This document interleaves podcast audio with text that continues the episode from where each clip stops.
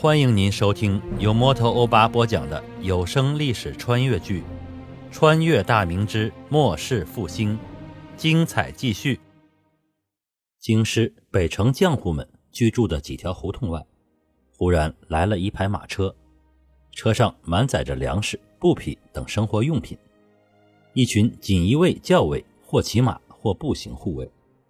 车队来到胡同前空旷的区域外停住。数名持刀的护卫散开，警惕地注视着四周。最前面一辆马车的门帘掀开，王承恩自马车上下来，拿出一个锦凳摆好。一身便袍的崇祯皇帝直接从马车里跳了下来。几个在胡同口玩耍的孩童，突然看到这么多的马车，还有腰挎长刀的军士，顿时吓得一溜烟跑进狭窄的胡同里，但心里又好奇。时不时的露出头来观瞧这群人，我笑眯眯的看着这群孩子，冲着一个光着脚丫、穿着破烂不堪的衣裳、咬着手指头、藏在胡同里探头探脑的五六岁的小女孩招了招手，开口说道：“小娃儿，到叔叔这里来，叔叔有话问你，还给你糖吃呢。”说完，我冲王承恩一伸手，王承恩赶忙跑到车里。拿出一个精致的漆盒交予我，我打开漆盒，拿出一块晶莹剔透的蜜饯来，冲着十几步外的小女孩摇了摇。女孩子转头看了看身边的几个小伙伴，迟疑了一下，最终还是没能挡住这种从没见过的、看上去就非常好吃的食物的诱惑，慢慢的走到我眼前。我弯腰将蜜饯递到她手中，小女孩怯生生的接过蜜饯。亮晶晶的眼神看着我，并没有马上就吃。我温和的笑道：“小朋友，你怎么不吃啊？这叫蜜饯，可好吃了，吃吧。叔叔这里还有呢。”小女孩在我的笑容里放松下来。二丫不吃，拿回家给弟弟吃。我弟弟病了，娘亲抱着弟弟在哭呢，二丫就跑来这里等爹爹回来。我心头一沉，将漆盒交还给王承恩。一把抱住女孩，你家在哪里啊？带叔叔过去看看，叔叔可是会看病的。女孩在我怀里挣扎了一下，听到我说会看病，你你是大夫吗？大夫不都是白胡子老爷爷吗？我家就在第二个房门。说完，手指着眼前的胡同。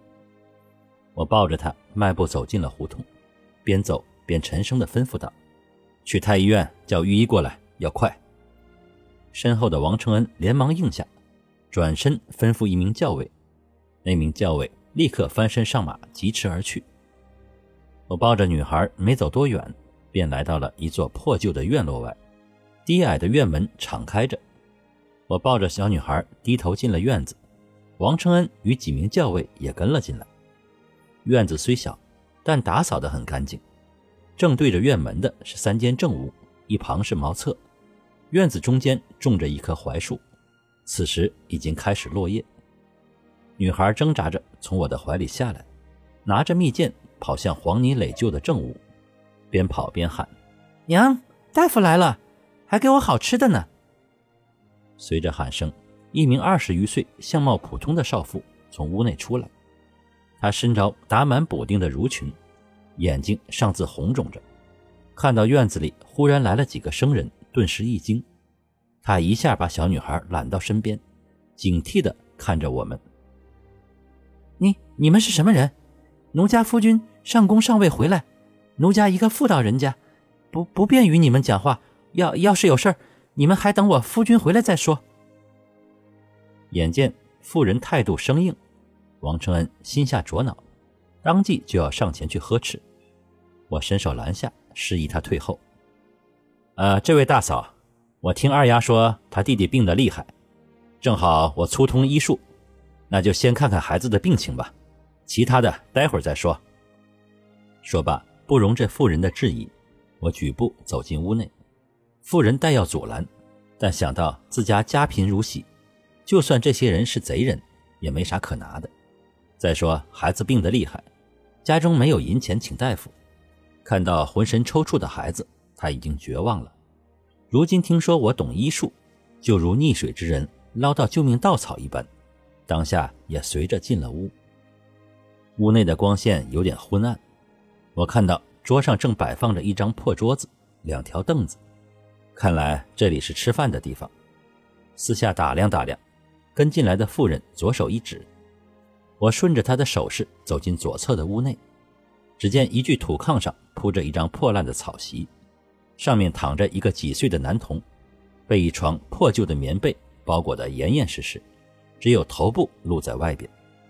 我连忙走到炕前，举手一摸男童的额头，顿时感觉手掌一烫。以我在前世所知道的基本知识，这就是高烧，温度在四十度上下。我顾不上被子的肮脏，急忙把包裹住的男童被子解开，一股热气扑面而来。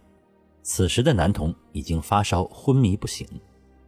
我正要动手把男童的衣衫也解开，身后的妇人猛扑过来就要撕扯。你你要干什么？跟进来的护卫大惊失色，一名护卫窜上前去，拿住妇人撕扯我的胳膊，轻轻一扭，只听咔咔轻响，妇人的两条胳膊脱臼的垂了下来。那名护卫举掌就要击打他的要害，我赶紧轻声喝道：“莫要伤他！”那名护卫闻言手腕急转，切在妇人的脖颈上，妇人身子一软，向一侧倒下。那名护卫一把抓住，提在手中，转身出了房间。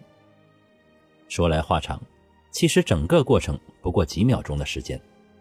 我赞许地看了一眼适才动手的那名护卫的背影。妇人刚才的举动把王承恩吓得魂飞魄散，万一要是皇爷被伤着，那自己可是万死莫辞啊！好在护卫反应异常迅速，王承恩一愣之间，妇人已被打晕。他这才大大的松了一口气，心里在不断的自责。王承恩见我继续要给男童脱衣，急忙上前接过。我吩咐把窗户打开，顿时一股清凉的空气在屋内流转，把室内浑浊不堪的气息冲淡。我安排护卫去厨房烧一壶热水过来，护卫应声而去。院子里的二丫眼见一个模样凶悍的人提着娘亲出来，头软软的垂着。以为娘亲被这个人打死了，顿时大哭起来，手里的蜜饯丢到地上，边哭边扑上去，用小拳头捶打那名护卫。那人尴尬异常，只能躲躲闪闪。我听到哭声走了出来，示意那名护卫赶快离开，然后蹲下身子揽住二丫。你娘亲是累得睡着了，一会儿就会醒来。二丫乖，二丫不哭啊，再哭叔叔可不给你弟弟治病了。二丫忽地止住哭声，脸上犹自挂着泪痕，时而还小声地抽泣几声。但她看着我的眼睛，感觉到了安全。二丫很听话，二丫不哭。叔叔，叔叔是好人，会把弟弟治好的。坏人眼睛很凶的，叔叔的眼睛跟爹爹一样。我鼻子一酸，眼眶发红，泪水禁不住就要流下来。我深深地吸了一口气，我深深。我深吸一口气，抱住二丫站了起来，环顾四周。一贫如洗的家庭，脏乱不堪的环境，就在这样条件下成长起来的二丫，让人感到心疼。自己既然来到这个世界，那就是上天安排来改变这一切的。自己要让所有像二丫这样天真可爱的孩子，在富足、健康、安全、快乐的环境下成长，这就是自己的使命吧。一名护卫提着烧开的热水过来，我放下二丫，嘱咐护卫好好看着，然后进入屋内，让护卫拿着毛巾在热水中浸湿后拧干，反复擦洗男童的脖颈、耳后、腋窝及足底等部位。二丫家的毛巾已如抹布般不堪使用。王承恩从怀里掏出洁白的手巾递给护卫。经过一番的忙碌后，王承恩伸手摸了一下男童的额头。甚是惊喜，皇爷有效了，比适才清凉不少呢。我摇了摇头，这只是暂时的，不及时降温的话会烧坏他脑子，要彻底治愈还得用药。御医怎么还没来啊？说话间，一阵马蹄声传来，到了胡同门口，声音消失，随后一阵杂乱的脚步声朝这边而来。我走出屋内。两名身形高大的护卫架着一个身穿绿色官袍的六旬老者，疾步走进院内。看到我以后，护卫松开老者，施礼后退到一边。身后的一名护卫将手中的药箱递到尚在喘着粗气的老者手中。我自是认得他，这是太医院的御医胡方文，医术高明。太子朱慈朗几次生病都是由他医治。胡方文缓过劲来，忽然看到身穿便袍的我，顿时大吃一惊。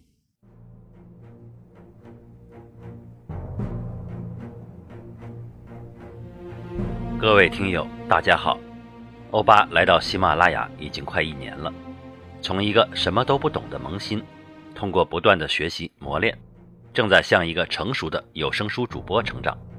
未来还将不断坚持，给大家带来更多更好的免费有声书。主播最近正在参加喜马拉雅的有声书评选，需要您的助力。您只需要动动手指，帮忙点赞、评论、订阅、转发，就算是点开评论回复一个表情，也是对我的大力支持。欧巴在此真诚的感谢每一位听友，谢谢您。